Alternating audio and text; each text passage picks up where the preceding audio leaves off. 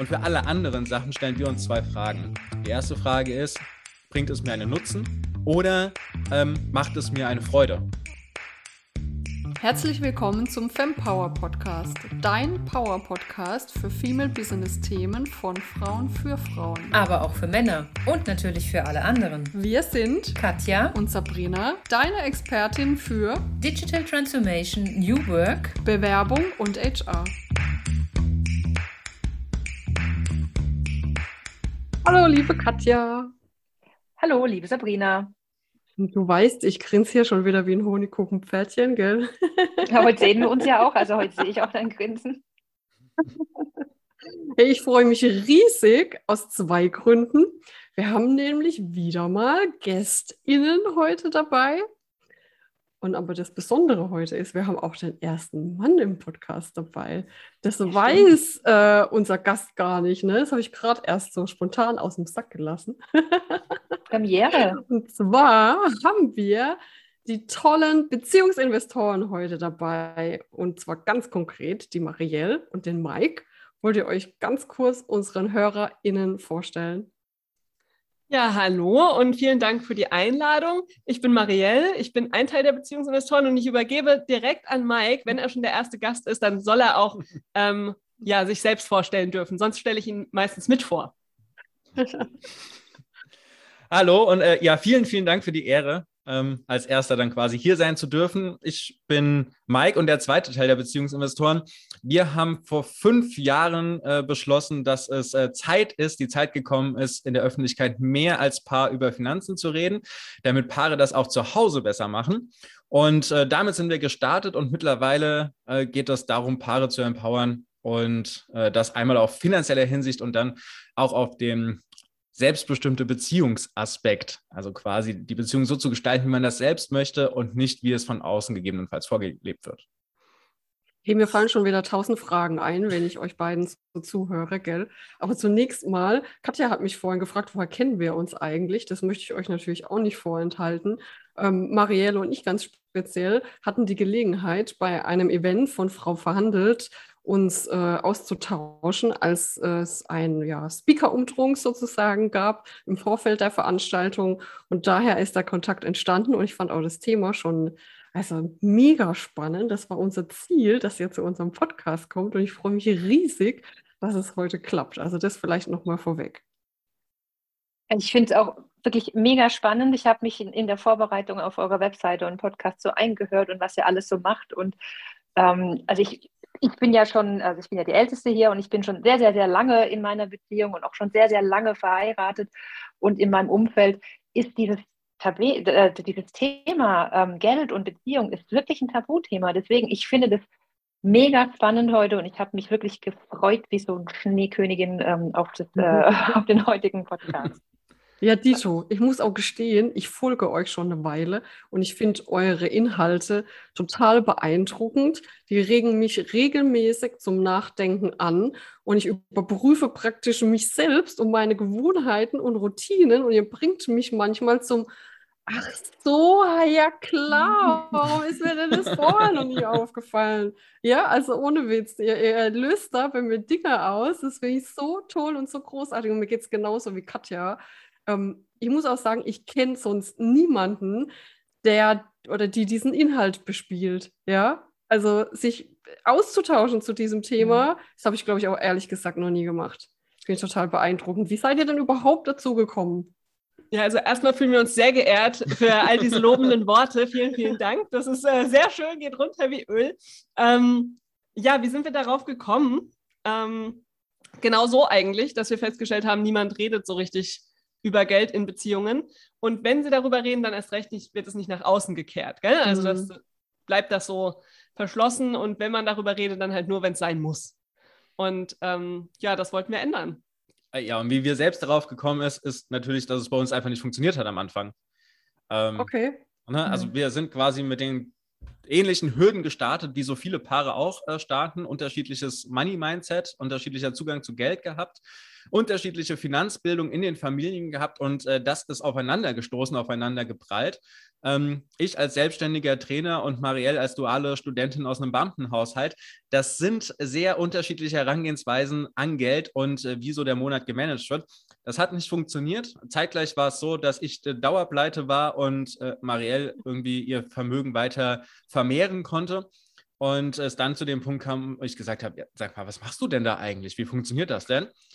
Sie mir das Ganze erklärt hat und wir dann eine Routine aufgebaut haben, haben gesagt, das kann ja nicht sein, dass, ähm, als wir dann angefangen haben, mit unseren Freunden und Freundinnen zu sprechen, die alle gesagt haben, nee, über Geld reden wir nicht. Ich weiß nicht mhm. mehr, was äh, mein Partner, meine Partnerin irgendwie verdient oder was wir damit machen wollen. Und das war dann der Punkt, als es nur männliche Finanzblogger gab, ähm, wir gesagt haben, okay, das müssen wir ändern. Das äh, kann so nicht weitergehen. Ja und, ja, und vor allem seid ihr ja auch ein Paar und ich glaube, das ist auch ein totales Novum, oder? Du meinst, dass ein Paar zusammen bloggt und ja. äh, das alles so in, de, in dem Bereich, ja. Ja, also ich glaube, wir waren da, wir waren auf jeden Fall die Ersten und ich glaube, wir sind auch bis heute so mit die Einzigen, die in dem Bereich was machen. Es gibt noch ein, zwei andere Paare inzwischen, die mhm. unter die Finanzblogger gegangen sind, aber wir sind dann doch die Ersten und Größten bislang. Ähm, mhm. Und ja, es ist aber so wichtig, ja, weil es betrifft einfach beide und Geld spielt in jeder Beziehung eine Rolle, ob man will oder nicht. Also mhm. auch wenn manche sagen, mhm. Geld spielt bei uns keine Rolle, wir streiten uns nicht über Geld. Man muss sich nicht immer über das Geld streiten. Es spielt trotzdem in jeder Beziehung eine Rolle. Ja, wir haben uns auch nie über Geld angeschrien oder so. Das äh, soll vielleicht auch dazu gesagt sein. Bei uns war das auch eher so, ja, es war so der Elefant, der im Raum stand und nicht ausgesprochen wurde. Ja? Und ähm, ja, ich glaube, so ist es bei ganz, ganz vielen Paaren. Und ähm, das Blogger-Sein zu zweit ist natürlich besonders schön, weil wir unsere gegenseitigen Stärken einsetzen können und uns auch gegenseitig motivieren können, wenn der eine oder ich mal, also wenn einer von uns keine Lust mehr hat, dann äh, hat der andere gerade total Bock. Ähm, oder eben manche Aufgaben liegen einfach Mike viel mehr als mir. Und mhm. so ergänzen wir uns gut, haben ein gemeinsames Hobby gefunden, machen das jetzt zum gemeinsamen Unternehmen. Und das ist echt äh, schön. Das ist einfach eine Gemeinsamkeit. Ja, ihr habt es gerade schon angesprochen, das interessiert mich auch brennend. Ich kann mich noch erinnern, Marielle, als wir im letzten Austausch waren, da hattest du mir schon mal irgendwie mitgegeben, hey, das läuft gerade so gut mit den Beziehungsinvestoren. Ihr überlegt euch, was ihr daraus Größeres machen könnt und so weiter. Also was hat sich denn da getan? Oder vielleicht auch für die Personen, die euch bisher noch gar nicht kennen, ähm, was bietet ihr denn so an? Ja, ich hatte es ganz am Anfang in der äh, Vorstellung schon so ein bisschen angerissen. Wir sind natürlich auch gewachsen ähm, aus diesem persönlichen Blog, wo wir gesagt haben, naja, wir sprechen jetzt mal so ein bisschen über unsere Finanzen und wie man das als Paar äh, gestalten kann. Ist äh, in dem Augenblick, wo wir selbst Eltern geworden sind, auch nochmal so ein Punkt aufgefallen, naja, da ist ein riesengroßes Ungleichgewicht äh, zwischen Männern und Frauen in der Beziehung, wenn es ums Geld geht und wenn es quasi um die Gestaltung der Beziehung geht. Und das haben wir dann hinzugenommen, weil wenn man sich da mal auf dem Statistischen Bundesamt umschaut, der Punkt, wo quasi Frauen zu Müttern werden, das ist der Punkt, wo das meiste Geld verloren geht. Also da sagt es richtig ab. Das ist diese Teilzeitfalle. Ähm, und es wird da aber immer nur das erste Jahr begutachtet äh, von den Paaren. Aber wenn man das halt mal auf fünf oder sechs Jahre weiter guckt, dann wird das echt schwierig. So, und wenn man das dann aufs lebenslange Einkommen ähm, rechnet, dann sieht man, dass Frauen da irgendwie 60 Prozent weniger verdienen. Äh, und das liegt an diesem Punkt, äh, von Frau zu Mutter zu werden.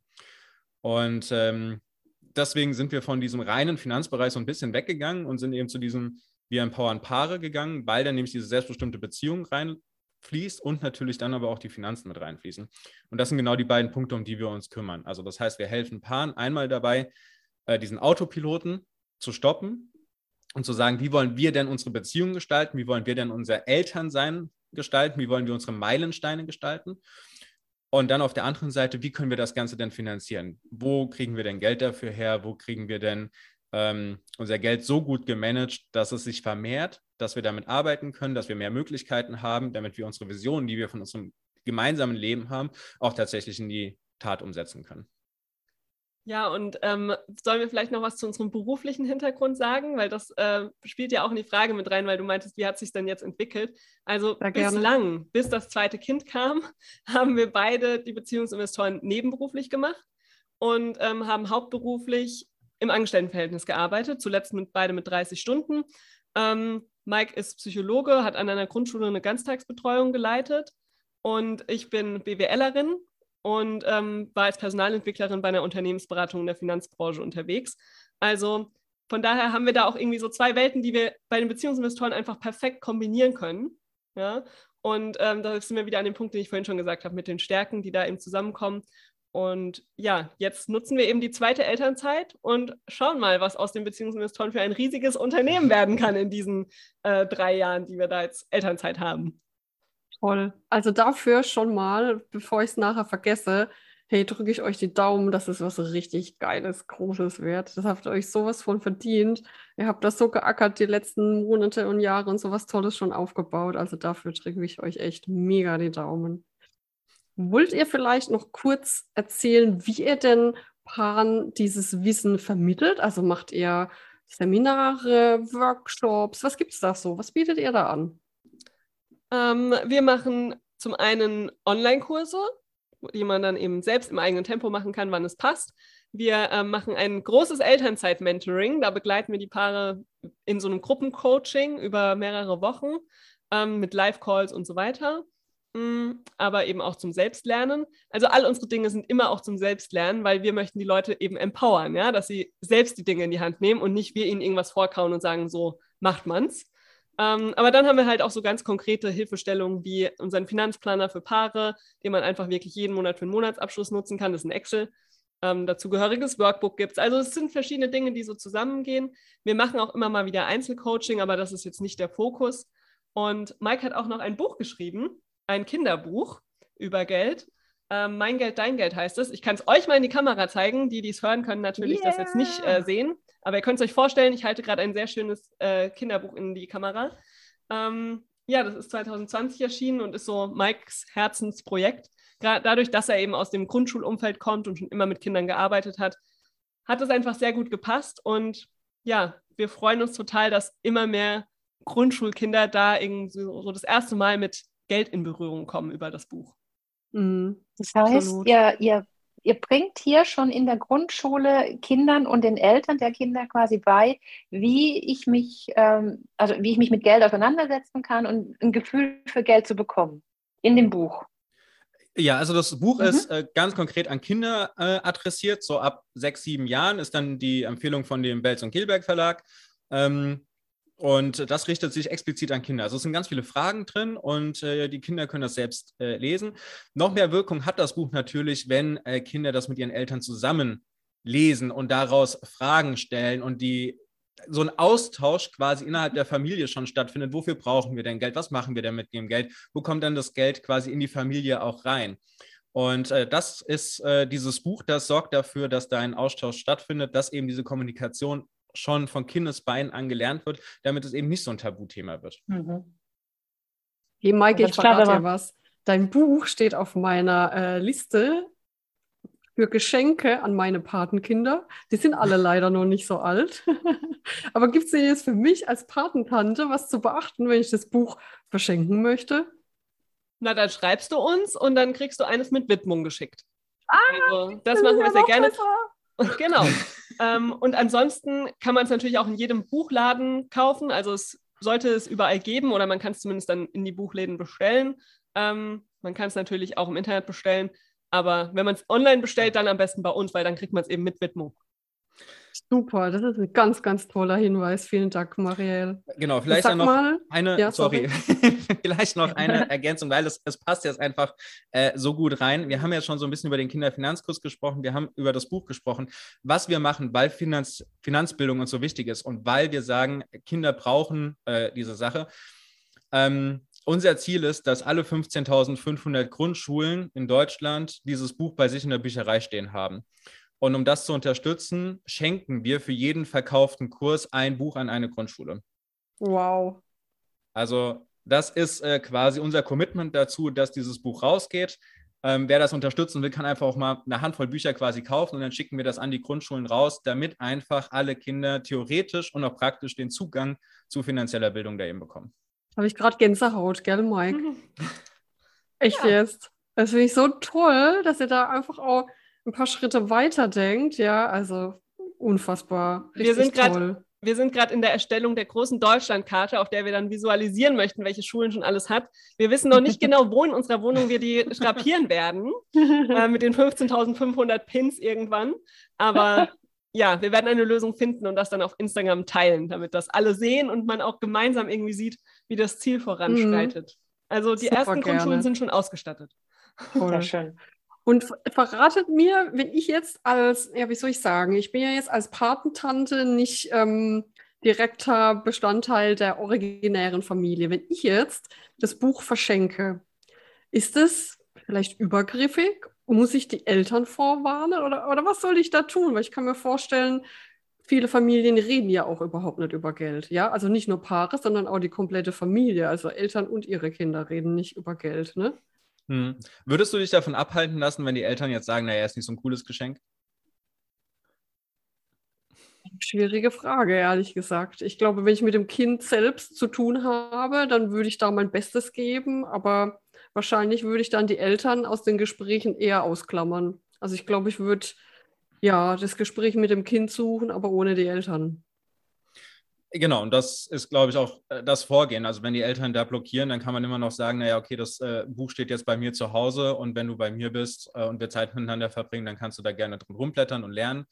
Ähm, und da quasi die, deine Verantwortung, die du für dich als Patentante jetzt ähm, entschieden hast, dass du sie hast, da einfach auf der Weise nachkommen. Und ansonsten, meine ja, Empfehlung ist sorry. jetzt, egal ob jetzt Patentante, Freundin, Eltern, On äh, Onkel oder wie auch immer, ich würde das Buch immer verschenken mit den Worten, du kannst da jederzeit zu mir kommen und wir können da gerne offen drüber reden. Und du Mhm. kannst mich auch alles Ja. fragen. Also wenn du aus dem Buch eine Frage hast und du irgendwas daraus wissen willst, frag sie mir einfach und wir reden offen drüber. Und ich glaube, das ist nochmal das größere Geschenk äh, obendrauf. Ja, Hm. die Zeit, äh, die du dann mit dem, Kind, mit dem Patenkind oder mit dem Kind halt einfach verbringst. Ja. Ja, und es Mhm. ist auch kein Buch, was man mal so auf einen Rutsch durchliest, Mhm. sondern es ist eher Ja. ein Buch, was man immer wieder in die Hand nimmt und dann Ja. auch passend zum jeweiligen Alter, weil also am Anfang der Grundschule hat man vielleicht andere Fragen, andere Neugierdepunkte als Kind als dann in der vierten Klasse. Ja, und dann passt das Buch einfach, das kann so immer wieder begleiten und immer wieder ein Anstoß für ein tolles äh, Gespräch mit dem Kind sein. Hm. Gut. Und sagt mal, ich jetzt als erwachsene Person, was brauche ich da für eine finanzielle Vorbildung? Oder muss ich mich da auch erstmal schlau durchlesen, bevor ich Wir hören von ganz vielen Eltern, die sagen, ich habe da auch noch voll viel gelernt. Das kann ich mir total Sehr gut, gut. vorstellen. Ja. Also ich brauche ich brauche vorher nichts wissen. Ich kann das so. Nein, es ist wirklich Lesen. alles äh, kinderleicht, äh, kinderverständlich äh, aufgeschrieben. Also das heißt auch als erwachsene Person, wenn man überhaupt gar kein Vorwissen hat, lernt er unglaublich viel. Ähm, das haben auch äh, meine Illustratoren und meine Lektoren ähm, von dem Buch äh, auch beide quasi rückgemeldet, äh, während sie das Buch dann bearbeitet haben, dass sie selbst für sich noch so viel mitgenommen haben und es noch nie so verständlich hatten. Toll. Ich glaube, das Einzige, was du Imaginärer mitbringen musst, Applaus. Das Einzige, was du mitbringen solltest, ist tatsächlich die Offenheit darüber, miteinander zu sprechen. Ja? Und dann, wenn das Kind eben nachfragt, weil in dem Buch lernst du zum Beispiel, ähm, dass man, wenn man arbeiten geht, kriegt man dafür Geld und dann muss man dafür Steuern zahlen, zum Beispiel. Und wenn das dann das Kind kommt und sagt, ja, was verdienst du eigentlich? Wenn du dann sagst, das geht dich nichts an, das verrate ich nicht, Mhm. dann ist blöd, Ja. ja. Aber wenn du eben die Offenheit mitbringst, das ist alles, was du brauchst. Also Mhm. du brauchst kein Fachwissen vorweg. Das heißt aber so quasi dieses, dieses schöne, gerade aktuelle Wort mit Mindset. Das heißt, die Kinder bekommen und auch die Eltern im besten Falle bekommen quasi ein, ein, ein Mindset, ein Geld-Mindset oder ein Mindset fürs, für die Finanzen. Ja, genau. Und, und Okay. Genau, sie bekommen ein Mindset ähm, und es ist ja zum Beispiel auch darauf, was kann man denn noch schlaue Dinge, die man mit Geld machen kann. Ne? Also es ist ja nicht nur, dass Geld dafür da sind, dass ich immer die neuesten Sammelkarten habe oder immer die neueste Zeitschrift äh, mir kaufen kann, sondern dass ich damit auch eben viel Gutes tun kann und Mhm. dass ich dadurch auch viele Möglichkeiten in meinem Leben eröffne, die ich ohne Geld vielleicht nicht hätte. Und äh, das sind dann eben so Mindset-Fragen, die indirekt durch das Buch eben auch dann ähm, gefördert werden. Sehr schön. Ich habe noch eine Frage. Ihr habt gerade gesagt, ja, ich, ich, Dazu ich sind habe ja immer hier. tausend Fragen. Dazu sind wir doch Ist ja, hier. ist ja kein Wunder, ne? Ist immer so bei mir. Ihr habt gerade eben angesprochen, okay, wenn jetzt das Kind kommt und sagt, ja, was, verdienst denn du? Dann kannst du halt nicht sagen, ja, okay, sage ich dir nicht. Also das sind sind jetzt irgendwie schon ein paar Schritte, äh, wie soll ich sagen, weiter, weil ich glaube, viele Paare reden ja auch nicht drüber, was der andere verdient, oder? Also ganz egal, ob sie verheiratet sind oder nicht verheiratet sind, ja, sondern das ist einfach so, ja, man schweigt sich da aus, oder? Wie, wie erlebt ihr das denn in der Praxis? Ja, also den größten Teil wird sich ausgeschwiegen. Ich glaube, es kommt irgendwann der Punkt, wo der äh, Meilenstein, der gegangen wird, zu groß ist und dann doch mal quasi die, in die Bücher geschaut werden muss. Das ist äh, mhm. äh, zum Beispiel der Kauf des Eigenheims. Also spätestens mhm. dann verlangt ja die Bank quasi, dass man da gemeinsam reinguckt. Das, außer es kauft halt nur einer von beiden äh, das Haus und nimmt den Kredit auf. Aber in dem Moment, wo das beide machen, müssen sie quasi die Sachen offenlegen, weil sonst funktioniert es ja gar nicht. Ähm, und eine zweite Sache ist äh, durchaus schon noch die Hochzeit. Äh, und zwar gar nicht wegen, so sehr wegen dem Verheirateten sein, sondern quasi der Ausgestaltung der Party. Ähm, also wie, wie groß kann denn die Hochzeit sein? Was kann man sich denn leisten? Wie viel ist denn da vorhanden, um das zu machen? Äh, und darüber dann doch nochmal äh, über Geld gesprochen wird und dann auch quasi geguckt wird, wie, wie viel vorhanden ist. Und Kinder sind tatsächlich auch nochmal der Punkt, dass geschaut wird, wer wie viel verdient. Ähm, da dann aber eher nach dem Motto, okay, du verdienst weniger und deswegen bleibst du zu Hause. Mhm. Ähm, ist aber nur einseitig. Es funktioniert, also diese Aussage funktioniert quasi nur, wenn die Frau weniger verdient. Wenn der Mann weniger verdient, dann bleibt trotzdem die Frau zu Hause. Ähm, ist eine äh, ganz äh, spannende Dynamik, die da äh, vorherrscht. Aber äh, das sind so die Punkte, wo dann tatsächlich doch über Geld gesprochen werden muss, weil dann quasi die, die Dringlichkeit so hoch ist. Ähm, man muss auch dazu sagen, das ist natürlich zu spät. Wenn ich quasi schon die Entscheidung getroffen habe, ich will das Eigenheim kaufen, man vielleicht schon verlobt ist, gegebenenfalls auch schon schwanger ist und dann anfängt erst darüber offener so, so ein bisschen zu öffnen, das ist zu spät. Ähm, da bleibt es auf der Strecke, dass man ähm, sich über das gemeinsame Leben irgendwie austauschen kann, das gestalten kann und auch sagen kann, naja, ähm, wie kriegen wir das denn als Team hin? Ne? Also so Teambuilding, das dauert auch im Finanzbereich, das geht nicht von heute auf morgen und wenn man schon bei der Bank sitzt und dann irgendwie das erste Mal in die Finanzbücher reinguckt, es ist sehr wenig Zeit, um da irgendwas aufbauen zu können. Mhm. Ja, du hast gerade, finde ich, noch einen wichtigen Punkt angesprochen. Ähm, unsere HörerInnen sind ja meist weiblich und ich glaube, das ist ein Riesenthema, dass viele unserer HörerInnen tatsächlich auch dann in Elternzeit gehen, die alleinigen sind, in Anführungszeichen, die dann auch echt daheim bleiben, die alleinigen sind, die in Teilzeit arbeiten, die alleinigen sind, die irgendwie zurückstecken. Ja, auch mhm. finanziell jetzt, weil wir gerade natürlich mit euch jetzt ähm, über dieses Thema aussprechen. Was habt ihr denn da an, an Tipps? Wie kann man das anders machen? Ähm, also man kann als erstes eine regelmäßige Date Night einführen in der Beziehung. Das ist so, um auch die Romantik quasi wieder reinzubringen und zu sagen, naja, über Geld zu reden ist jetzt nicht so romantisch, aber eine Date Night einzuführen ist äh, sehr, sehr viel wert, weil ähm, gerade in dieser Zeit von 25 bis 40, da passieren so viele Sachen. Ne? Es wird gerne als die Rush Hour des Lebens bezeichnet weil da unglaublich viele Entscheidungen anstehen, Karriere, familientechnisch, beziehungstechnisch. Und ähm, das ist großer, großer Stress. Und wenn wir in einem großen Stress sind, dann äh, treffen wir unbewusst eher Entscheidungen oder Entscheidungen, so wie sie von außen vorgelebt werden. Das heißt, man denkt nicht drüber nach, was will man denn eigentlich. Und so eine Date Night, die gibt die Möglichkeit, diesen Pausenknopf zu drücken und zu sagen, einmal die Woche haben wir eine Stunde für uns wir lassen mal alles andere, alles andere sein und wir reden einfach mal über uns. Wir genießen mal die Zeit und hat dann auch die Möglichkeit, über so größere Themen zu sprechen. So, und ich glaube, das ist so der erste Punkt, ne, dieses Teambuilding, was ich gerade angewendet habe oder angesprochen habe, das findet bei der Date Night statt. Und ähm, was wir aber sehr viel hören, ist, dass viele Paare gar nicht mehr wissen, wann sie denn zuletzt ihr Date hatten. Ne? Also die sind irgendwie vier, fünf Jahre zusammen und sie sagen, naja, unser letztes Date hatten wir vor drei Jahren, aber wir wissen schon gar nicht mehr, was das genau war. Das ist zu lange hin. So, ne? Regelmäßig. Wenn es nicht wöchentlich klappt, dann zumindest zweiwöchentlich. Äh, wir machen es einfach momentan so, dass wir einmal die Woche Mittagessen gehen. Es ist auch nur eine Stunde, aber es ist eine Stunde, die halt nur für uns da ist, wo wir einen Pausenknopf drücken können und wo wir überlegen können, wie wollen wir es dann weiter gestalten. Und da muss ich auch ganz ehrlich dazu sagen, da gibt ihr ja super geile Tipps, ne? Also da macht er ganz viele Vorschläge, was man denn zum Beispiel in dieser Stunde machen könnte, weil ich kann mir vorstellen, wenn das jetzt manch äh, jemand hört, dann geht vielleicht im Kopf so ab, oh mein Gott, aber ja, ich habe das auch vor drei Jahren zuletzt gemacht. Ich weiß gar nicht mehr, wie das geht, wie das funktioniert oder über was rede ich da. Manche schweigen sich ja auch an. Ne? Und da habt ihr richtig geile Tipps, muss ich echt mal dazu sagen. Genau, ja, jeden also, Donnerstag gibt es ja unser Donnerstagsdate. Und da wird äh, jeden Donnerstag eine neue Date-Idee quasi auch äh, preisgegeben. Das ist einmal im Monat eine Finanzfrage und einmal im Monat eine Beziehungsfrage zum Reflektieren. Und die anderen beiden Male ist es dann quasi eine, eine Erlebnissache. Also ihr merkt, ihr habt hier einen Fan sitzen, ne? das ist sehr schön.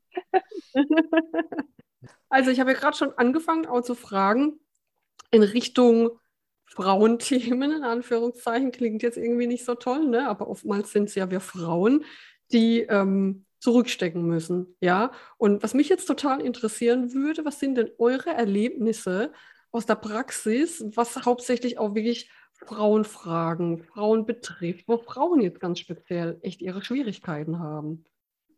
Naja, also im beruflichen Kontext ist das große Thema wirklich Mutter werden. Also mhm. das verändert so, so viel. Und das habe ich auch selbst erfahren, ja, als ich gesagt habe, ich kriege ein Kind. Ähm, und Mike bleibt auch zu Hause. Da war Unverständnis, Unglauben. Alle haben gesagt, ja, ja, du kommst nicht nach fünf Monaten wieder. Das denkst du jetzt. Und äh, also da fehlt einfach so viel Unterstützung und auch irgendwie die Bereitschaft in der Gesellschaft, mhm. anders zu denken, wegzugehen von dem klassischen Rollenmodell und ähm, ja zu unterstützen, dass es immer mehr Familien anders machen wollen. Und ähm, da möchten wir gerne ermutigen oder tun das eben auch in unserem Elternzeit-Mentoring, andere Wege zu gehen, sondern das zu machen, was für einen selbst am besten ist. Und ähm, ja, das kriegen wir einfach ganz, ganz viel mit von Paaren, die vorher eine super gleichberechtigte Beziehung hatten und dann kommt das Kind und plötzlich ist alles wie vor 50 Jahren von der Rollenverteilung her. Ja, und das ist, glaube ich, ein Riesenthema und das spiegelt sich dann halt im beruflichen wieder, das spiegelt sich in den Finanzen wieder, das spiegelt sich aber auch im wirklich der Beziehung wieder, ja, dass man nicht mehr auf einer Ebene ist, nicht mehr auf Augenhöhe die Beziehung führt, sondern in so eine Abhängigkeit reinrutscht. Und das ähm, mhm. lässt sich wirklich vermeiden. Also ich verrate euch was, es geht mir tatsächlich auch so. Ähm, mir fällt regelmäßig auf, wenn Freundinnen, ähm, Familienmitglieder Kinder bekommen, dass plötzlich aus total modernen Frauen, mm, ja, ich, ich traue mich erst schon fast nicht auszusprechen, merke ich gerade. also es werden Frauen daraus, die ein Bild leben, was, keine Ahnung, 50, 60, 70 Jahre alt ist oder vielleicht manchmal auch noch älter. Und das erschrickt mich regelmäßig, ja. Und ich, ich erlebe auch, dass diese Frauen so dermaßen unglücklich sind und aber also wirklich gar nicht wissen, wie sie da wieder rauskommen. Und ganz oft erlebe ich es natürlich auch. Die haben sich vorher auch mit dem Partner überhaupt nicht ja, darüber unterhalten, wie das aussehen kann in der Zeit. Ja, also ich falle da regelmäßig vom Glauben, aber ich denke so, hä? Ja, aber äh, warum habt ihr euch denn nicht unterhalten? Ihr habt doch das vorher gewusst oder nicht? Ja, also ich finde es ganz wichtig, dass du das sagst mit dem Unglücklichsein, ja, weil es ist in ja. Ordnung, wenn man das klassische Rollenmodell wählt oder wenn man ja sich für das entscheidet, wie es schon die Eltern gemacht haben und die Großeltern und so weiter. Das ist völlig in Ordnung, wenn man das so will. Aber mhm. ich bezweifle, dass 90 Prozent der Paare das so wollen, beziehungsweise vor allem die Frauen, ähm, ja. sondern dass es eigentlich wollen die was anderes. Und deshalb enden sie dann eben so, dass sie unglücklich sind obwohl sie das überhaupt nicht sein müssten, wenn sie sich mit ihren Bedürfnissen beschäftigen würden mhm. und miteinander reden würden. So, Mike, jetzt darfst du, du wolltest eigentlich was sagen dazu. ja, also das, das betrifft Frauen früher als Männer. Männer haben das auch, aber Männer haben das 18 bis 20 Jahre, 22 Jahre äh, nach der Geburt quasi. Weil, ähm, mhm. also bei Frauen ist es so, dass, dass quasi ähm, dass irgendwas nicht stimmt, das kommt irgendwann in diesen ein, zwei, drei Jahren nach der Geburt, weil sie merken, die vielfältigen Rollen, die sie vorher hatten, werden jetzt zusammengestampft. Das heißt, aus irgendwie 40 Rollen werden auf einmal nur noch vier oder drei Rollen. Und das ist zu wenig. Ne? Das ist zu wenig, dass wir uns ähm, selbst verwirklichen können, dass wir uns wohlfühlen ähm, und äh, dass wir auch unseren sozialen Platz in der Gesellschaft quasi haben. Und äh, deswegen ist es bei Frauen direkt so früh. Bei Männern die ja quasi die, diese Rolle des Ernährers haben, des Geldbeschaffers haben und damit nicht Teil der Familie sind, sondern so, einen, so eine außenstehende Funktion der Familie haben, die merken, natürlich erst, wenn das Kind irgendwie so 15, 18, 20, 25 Jahre alt ist, dass sie es verpasst haben, die Beziehung zum eigenen Kind aufzubauen. Ja. Mhm. Und dann quasi so dieser Bruch kommt und äh, gesagt wird, ah, hätte ich das doch mal anders gemacht. Und für dieses Phänomen, um das zu sehen, einfach mal in der Elterngeneration mit den Männern sich unterhalten. Ähm, und dann vielleicht auch tatsächlich einfach mal mit Männern unterhalten, wo deren Kinder jetzt das Kontrastprogramm machen. Also bei uns in der Familie ist es sehr stark so, dass, dass die Männer dann quasi sagen, ja, das ist so schön, dass ihr das habt, dass ihr das machen könnt. Das war bei uns gar nicht möglich. Ich hätte das auch gerne gehabt. Ne? Und ich hätte auch gerne quasi diese Zeit gehabt mit, meinen Kindern, aber es, ich musste halt arbeiten gehen. Mhm. So, und das kommt aber erst, wenn die Beziehung zwischen Vater und Kind dann tatsächlich angeknackst oder so irreparabel ist, dass es da auch gar keinen Weg mehr zurückkommt. Und das ist so zeitverzögert. Deswegen sehen Männer quasi auch das Problem erstmal nicht in den ersten Jahren. Ne? Sondern sie sagen ja alle, na, es ist ja alles fein, es ist ja alles gut, du hast doch alles, was du willst, wir machen das doch so äh, ne, das, das ganze Geld ist doch da, du hast den Tag für freie Gestaltung und so weiter. So, und die sehen das Problem nicht, aber sie sehen das Problem in dem Moment, wo die Beziehung angeknackst ist und sie dann in einem Alter sind, wo sie nicht mehr in diesem ähm, Hassel drin stecken. Mhm. Danke für den Perspektivwechsel, Mike. Was, was hättet ihr denn jetzt als konkrete Tipps? Also zum Beispiel, ich treffe jetzt meine Freundin und ich sehe, die ist da total mordsunglücklich. Also es ist schon zu spät, weil die haben vorher nicht drüber geredet, ja was rate ich dieser Person oder was ratet ihr dieser Person, wenn die zu euch ins Coaching kommt? Also der würde ich tatsächlich ähm, als Freundin würde ich sie fragen, wann sie denn zuletzt ein Date mit ihrem Partner hatte. Ja, und weil da sind wir wieder an dem Punkt. Es geht darum, dass sie mit ihrem Partner ins Gespräch kommt. Sie muss mit ihm das teilen, wie es ihr geht. Ja, und ähm, ja. erst so können sie gemeinsam irgendwie da eine Lösung dann für finden. Deshalb ich würde sie fragen, wann sie das letzte Date hatte. Und äh, wenn sie das nicht mehr weiß, würde ich ihr sagen, das ist das Erste, was du tust. und das Kind kommt am besten nicht mit und ihr sprecht einfach mal über was ganz anderes.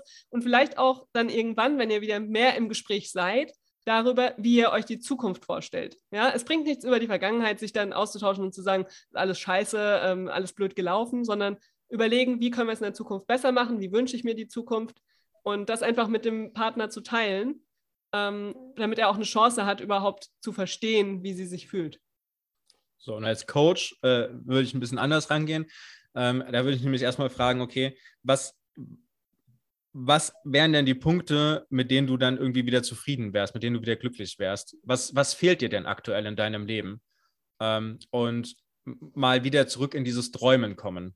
Was, was wäre denn wie, wenn da jetzt äh, die Fee wäre oder äh, sonst irgendein magisches Wesen, mhm. was das einfach mal so auf Fingerschnippen hinbringen könnte.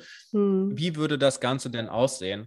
Und ähm, darüber auch erstmal wieder in ein positiveres Mindset quasi zu kommen, um von dem Punkt aus dann hergehen zu können und zu sagen, okay, was davon hast du vielleicht schon? Was kannst du sehr leicht umsetzen, um dann Fortschritte zu sehen?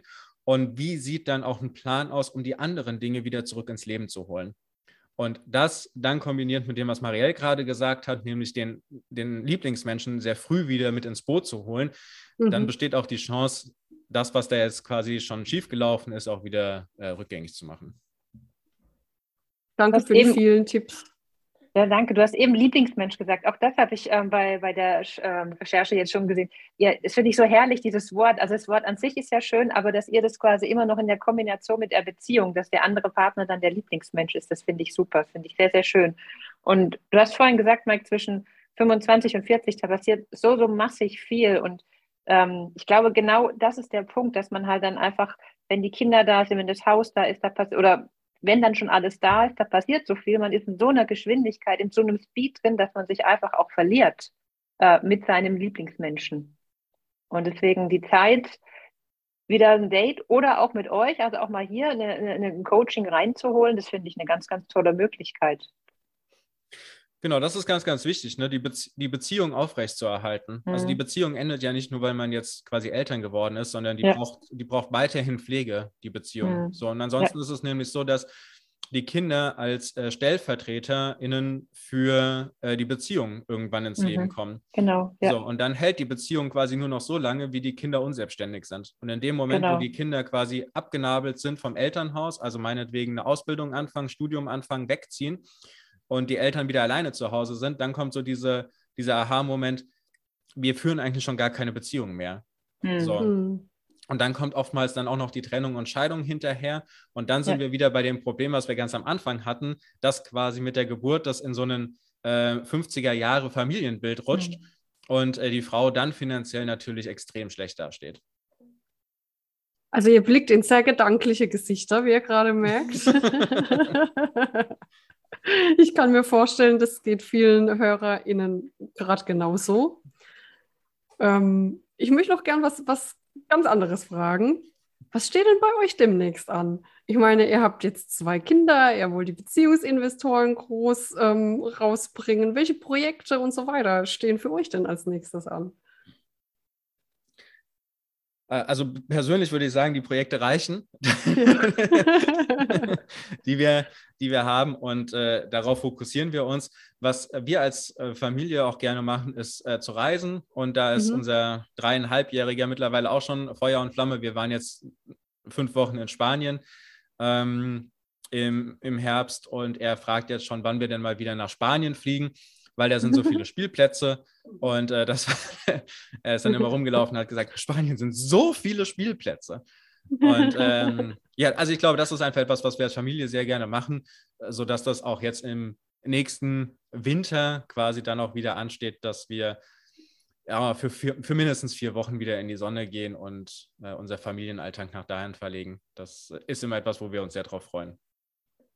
Ja, ich kann mich auch erinnern, als wir das letzte Mal im Kontakt waren, da war der gerade in Spanien und da habe ich schon geschrieben, wow, finde ich voll cool, dass ihr unterwegs seid. und es zeigt auch, also ich finde, es ist ja dann ein positives Vorbild, absolut, ja, ähm, dass man auch mit Kindern verreisen kann, auch Ja. längere Zeit. Ne? Da scheuen sich Ja. auch so wahnsinnig viele davor oder machen äh, ausschließlich Reisen, keine Ahnung, im 100 Kilometer Umkreis oder Mhm. so. Also Ja. auch da seid ihr ein absolutes Vorbild, glaube ich, für ganz viele, die heute zuhören. Ja, das Ja, feiere da- ich auch ab. Wir hören in unserem Freundeskreis ganz oft den Satz, wir können noch keine Kinder kriegen, denn wir wollen erst noch was erleben. und dann sagen wir mal, also seit wir unsere Kinder haben, erleben wir fast noch mehr, weil wir dadurch natürlich mehr Zeit gewonnen haben, ähm, beziehungsweise uns freigeschaufelt haben. Und also wir haben das ab der Geburt des ersten Kindes so gemacht, dass wir eben, wie Mike gerade gesagt hat, den Winter versuchen, drei bis fünf bis sechs Wochen wirklich unterwegs zu sein, ähm, weil wir auch einfach das Kalte nicht mögen. Wir sind keine Skifahrer, wir sind Mhm. keine Schneefans. Wir, uns tut das sehr gut, in, ähm, ja, da mal ein bisschen in die Wärme zu entfliehen. Und bei uns hat es mit einem drei Monate alten Baby geklappt, es hat mit einem eineinhalbjährigen geklappt, es hat jetzt mit dem dreijährigen geklappt. Also das funktioniert. Natürlich sind die Reisen anders, als sie es Mhm. vorher waren, aber ähm, sie sind sehr, sehr schön, weil so ein Kind sieht ja die Welt auch mit ganz anderen Augen, entdeckt ganz anders, als wir das vielleicht tun. Und ähm, ja, also ich freue mich schon jetzt auf den nächsten Urlaub. Der sieht die Das Spielplätze. Ja, das sei euch gegönnt, der nächste Urlaub. Mensch, ihr zwei, über was haben wir denn noch nicht gesprochen?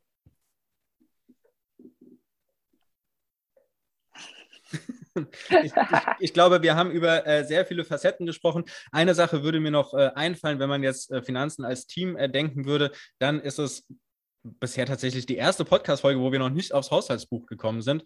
Ähm, das ist äh, genauso wie die Date Night quasi eins der Basiselemente, da ein Haushaltsbuch zu führen. Das kann man allein anfangen äh, ab einer bestimmten Beziehungsdauer. Also das heißt, wenn es so um Zusammenziehen geht, dann äh, auch darüber nachdenken, das mal gemeinsam zu führen erleichtert quasi den Austausch über die Finanzen und es ist ähm, ja eigentlich das motivierendste Instrument, um äh, Vermögen aufzubauen und damit natürlich dann auch wieder mehr Möglichkeiten in der Gestaltung des eigenen Lebens zu haben. Und magst du unseren HörerInnen da noch ein bisschen mehr Input mitgeben? Warum sollte ich das zum Beispiel führen? Also, warum ich das führen sollte, ist, um einfach tatsächlich zu wissen, wie viel Geld vorhanden ist, wie viel Geld reinkommt, wie viel Geld rausgeht. Ähm, wir haben in der Regel sehr viele Konten. Also das heißt, man hat irgendwie ein Girokonto, ein Tagesgeldkonto, dann hat man noch einen Bausparvertrag, dann hat man vielleicht noch ein Tagesgeldkonto, so ein, ähm, ich weiß nicht, wir haben schon Kontenkonstellationen gesehen, da haben Leute irgendwie 15, 16 Konten. So, das ist einfach, ja, es ist, man kriegt sie ja teilweise hinterhergeworfen, es ist sehr, sehr viel, dann liegt da überall ein bisschen Geld drauf. Ähm, und wenn wir jetzt Sachen kaufen, dann überschlagen wir zum Beispiel, wie viel auf diesen Konten drauf ist. Und diese Überschlagung, die ist immer höher als das, was tatsächlich auf dem Konto drauf ist. Und weil das immer höher ist, neigen wir dazu, höhere Ausgaben zu haben, weil wir denken, wir haben ja mehr Geld. Ähm, und deswegen ist äh, das zum Beispiel eine Sache. Äh, eine andere Sache ist, ähm, viele wissen gar nicht, was sie alles für Verträge haben und wofür überall Geld weggeht. Mhm. Und äh, Fitnessstudio ist so ein absoluter Klassiker. Man hat das abgeschlossen in der Hochmotivationsphase, nutzt das nicht, aber zahlt dann jeden Monat zwischen 25 und 40 Euro. Wenn man es nicht nutzt, braucht man es nicht zahlen. Das gilt auch für Magazine, Zeitschriften, die man nicht liest, brauche ich nicht bezahlen. Musik, die ich nicht höre, muss ich nicht bezahlen. Also das heißt, solche Sachen, die können überall rausfliegen. Und äh, allein durch äh, solche Sachen ist auf einmal mehr Geld da, was dann wieder verwendet werden kann, um zum Beispiel Investitionen zu tätigen. Das heißt, man kommt in so eine positive Spirale rein, ähm, aus der man dann immer wieder mehr machen kann, die immer weiter motiviert und die dann da auch äh, zufügt, dass man in dieser luxuriösen Situation ist, wenn man ein Eigenheim kaufen möchte, ähm, bei der Bank schon sehr vertrauensvoll auftreten kann, weil man hat einfach die Unterlagen schon im Griff. Das bedeutet aber auch, dass man äh, bei einem Arbeitsplatzwechsel sehr viel flexibler ist. Man muss nicht darauf achten, kommt jetzt das Geld rein oder nicht, sondern ich kann sagen, okay, mir gefällt das hier nicht mehr, ich suche mir jetzt was Neues. Ich weiß, ich komme sechs Monate einfach so über die Runden. Das ist ein großer Luxus. Und äh, wir haben ja jetzt sehr viel über das Elternwerden gesprochen. Auch da ist natürlich der äh, große Luxus zu sagen, hier, wir können beide für ein Jahr raus aus dem Beruf. Es, wir gehen dann zwar ein bisschen an unsere Reserven ran, aber äh, wir als Familie kommen besser ähm, äh, zurecht, lernen uns besser kennen und haben dadurch dann auch beide nochmal beruflich bessere Chancen, danach weiterzumachen. Das heißt, auch das wäre, könnte man einmal als Investition in die Familie, aber auch als Investition in die Karriere sehen, äh, das Ganze so zu tätigen. Und das ermöglicht halt alles das Haushaltsbuch. Ohne das Haushaltsbuch weiß ich nicht, was reinkommt, was rausgeht. Ich weiß nicht, wie viel da ist, sondern es ist alles so eine Pi mal Daumen-Schätzung. Ja. Und damit kann man keine äh, Entscheidung treffen. Aus eigener Erfahrung muss ich auch sagen, es ist ganz schön überraschend, wenn man das äh, anfängt zu führen, dann zu sehen, für was eigentlich das Geld rausgeht. Ne? Also man hat irgendwie immer so eine Vorstellung, naja, für den Bereich, also zum Beispiel Essen, wahrscheinlich so viel, für Restaurants wahrscheinlich so viel, für, keine ja. Ahnung, Freizeitaktivitäten wahrscheinlich so viel. Das stimmt ja aber oft nicht. Ne? Also das ist auch wirklich eine Überraschung, kann ich, wie gesagt, aus eigener Erfahrung sagen, das mal zu führen und dann zu hinterfragen, okay, braucht es das eigentlich oder was mache ich da? Oder ich fühle mich dann immer so oft ertappt, äh, wenn ihr zum Beispiel Posts macht oder auch jetzt, wenn wir uns unterhalten, weil äh, ich bin ein Klassiker mit, äh, ich habe mich schon 25 Mal im Fitnessstudio angemeldet, war zweimal da und dann nie mehr wieder. Aber das, ich habe das gelernt mittlerweile, dass ich der Typ bin und habe mir einfach geschworen, ich mache das nie mehr wieder. Ins Fitnessstudio gehen ist einfach nicht mein Ding. Dann suche ich mir halt Alternativen und fahre halt nicht nochmal drauf rein. Ne? Aber ganz viele, die, die wissen ja dann gar nicht mehr, dass sie das dritte, vierte, fünfte Fitness-Abo irgendwo abgeschlossen haben oder so. Ne? Genau, es gibt ja dann noch die ergänzenden Apps dazu. Also es ist ja dann nicht nur das Fitnessstudio, sondern es ist ja dann noch die ja. Meditations-App, die man dazu haben wollte und dann ja. die Trainingsplan-App, die man dazu haben wollte und die Ernährungsplan-App, die dann auch noch dazu gehört. So, und äh, das sind dann halt auch einfach nochmal direkt 200 Euro zusätzlich im ja. Jahr. Und äh, die laufen halt einfach so weiter. Und irgendwann kommt dann im App Store die Benachrichtigung, äh, 60 Euro wurden für XY da abgebucht. Mhm.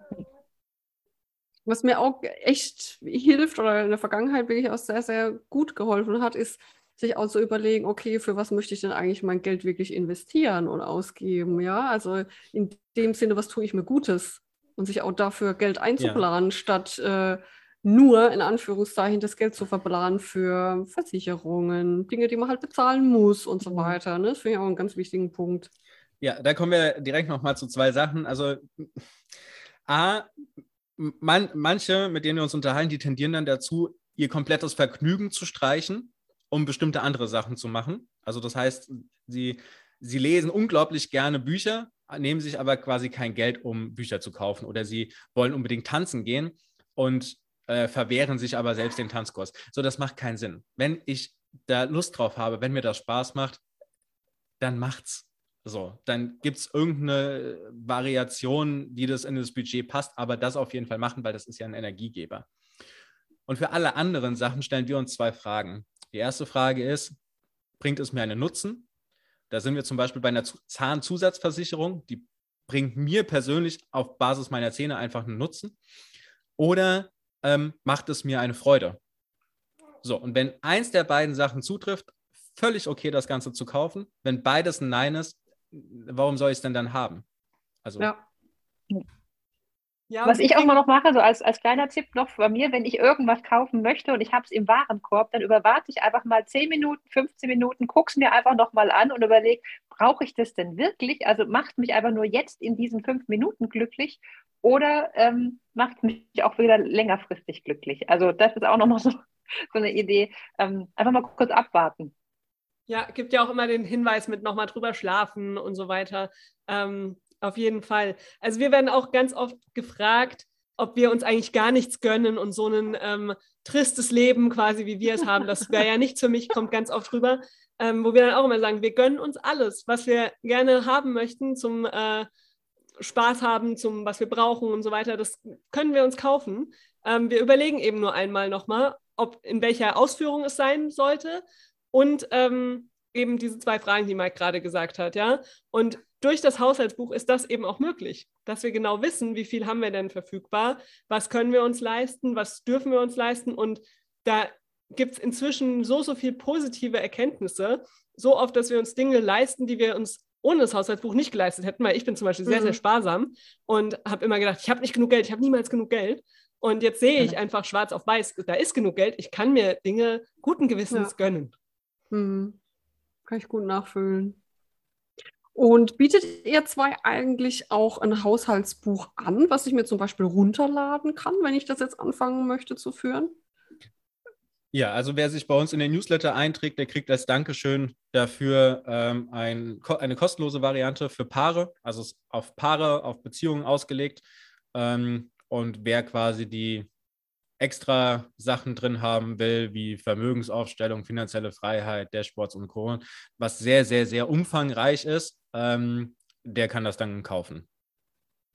Mike, möchtest du uns denn verraten, wie man euch überhaupt kann, äh, kontaktieren kann, wie man den Newsletter abonniert, wo man die ganzen Infos herbekommt, von denen ich auch erzählt habe? Ich habe vorhin gesagt, ich folge euch auch und bin da total Fan.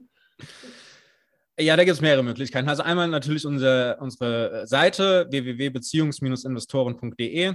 Da ist eigentlich alles drauf, was man so wissen möchte. Dann äh, Podcasts hattest du, glaube ich, auch schon erwähnt. Da ist einfach Beziehungsinvestoren-Podcast. Da reden wir auch sehr offen äh, einmal im Monat über unseren Monatsabschluss, was dann wieder das Haushaltsbuch wäre. Ähm, und dann auf Instagram, da teilen wir in der Story auch nochmal wieder persönliche Einblicke und diese ganzen Date-Ideen und so weiter, diese finden da zum Beispiel auch statt. Und da heißen wir auch einfach Beziehungsinvestoren. Vielen lieben Dank. Katja, hast du noch Fragen? Fragen nicht. Ich wollte nur sagen, dass das alles dann auch in den Shownotes stehen wird. Sehr schön. Marielle und Mike, wollt ihr uns noch irgendwas mitgeben? Nee, ich glaube, das war äh, alles. Ähm, ich glaube, unser Appell an alle Menschen da draußen ist wirklich, sprecht miteinander über Geld, nehmt das Thema offen an und ja, werft die Sorgen über Bord, was andere denken könnten, sondern macht es so, wie ihr es gerne hättet. Das ist ein sehr schöner Satz, Abschlusssatz, wunderbar. Für alle, die heute zugehört haben und sagen, hey, da möchte ich gern mehr darüber erfahren, wir stellen die Kontaktmöglichkeiten natürlich in den Shownotes bereit. Ansonsten könnt ihr gerne auf unserer Internetseite www.fempower.de nachschauen, wie ihr Marielle und Mike kontaktieren könnt. Und ihr findet uns immer natürlich auf unserem Social Media Kanal, auf Instagram unter fempower. Könnt uns natürlich aber auch über hallo at direkt kontaktieren. Wir bedanken uns ganz, ganz herzlich bei Marielle und Mike und beim Baby-Investor, der in der Zwischenzeit auch dazu gekommen ist. wir hatten eine riesen Freude heute mit euch. Ich glaube, wir haben auch längst überzogen, weil eure Themen einfach so mega spannend sind. Also wie gesagt, nochmal von Herzen tausend Dank an euch und wir freuen uns sehr, wenn natürlich unsere HörerInnen uns weiterhin zuhören und euch in Zukunft auch folgen. Hm. Dankeschön. Vielen, vielen Dank. Sehr gerne. Bis bald. Ciao. Tschüss. Ciao, ciao.